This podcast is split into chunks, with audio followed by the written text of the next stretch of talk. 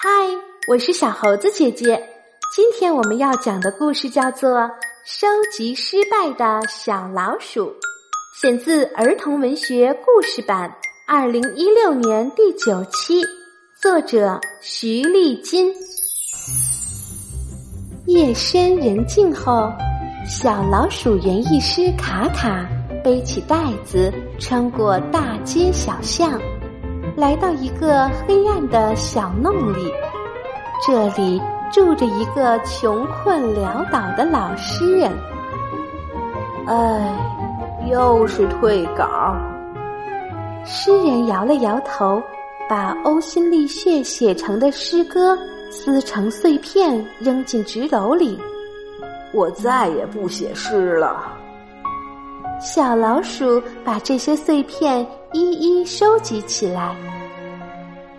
小老鼠又来到了一个灯火通明的小巷，这条小巷里住着一个不走运的中年女画家。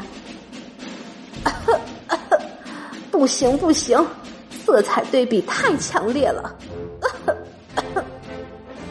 画家大声咳嗽着。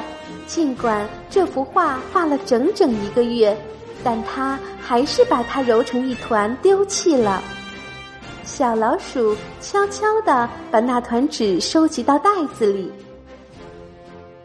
住在画家对面的是一个年轻作曲家，他对自己总是没有信心。唉，不好听，不好听。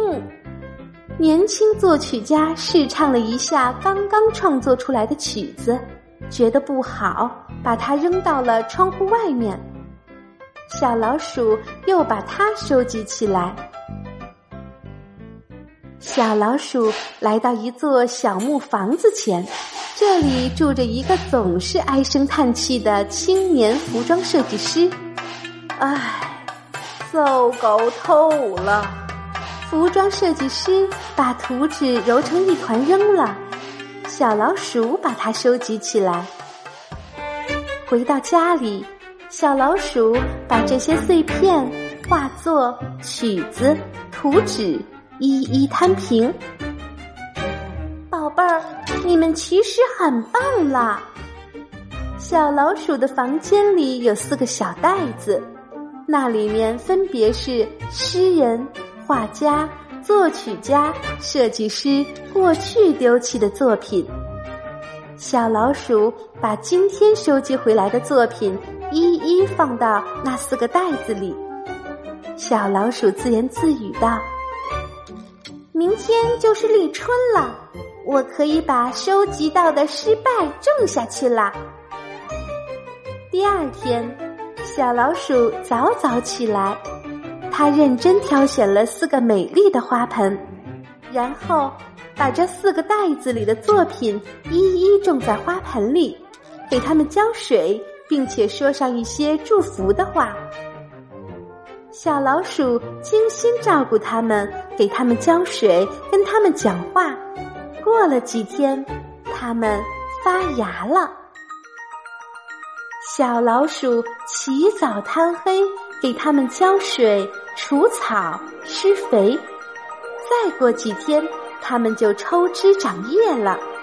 诗人的作品叶子大大的，像向日葵；画家的作品细长细长的，像百合花；作曲家的作品叶子碎碎的，像含羞草；设计师的作品叶子分叉叉，像薰衣草。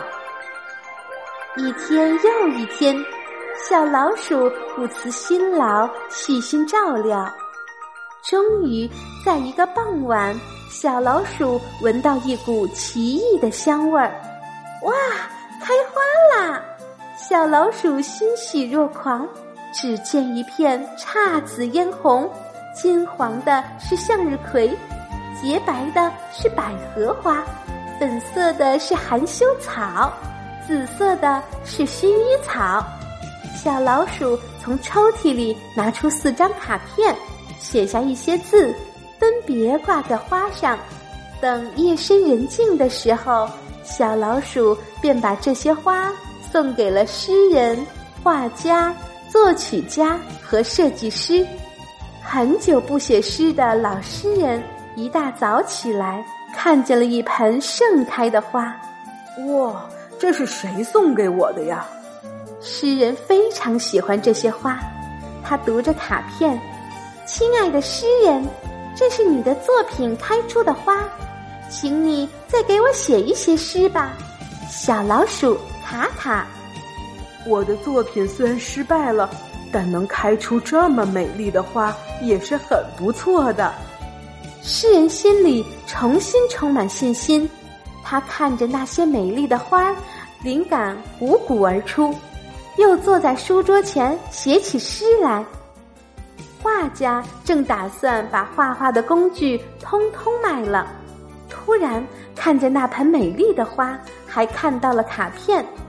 亲爱的画家，这是你丢弃的作品开出的花，请你再给我画一些画儿吧。小老鼠卡卡。原来是园艺师卡卡呀！画家自言自语道：“想不到我一无是处的作品，居然也能种出这么美丽的花。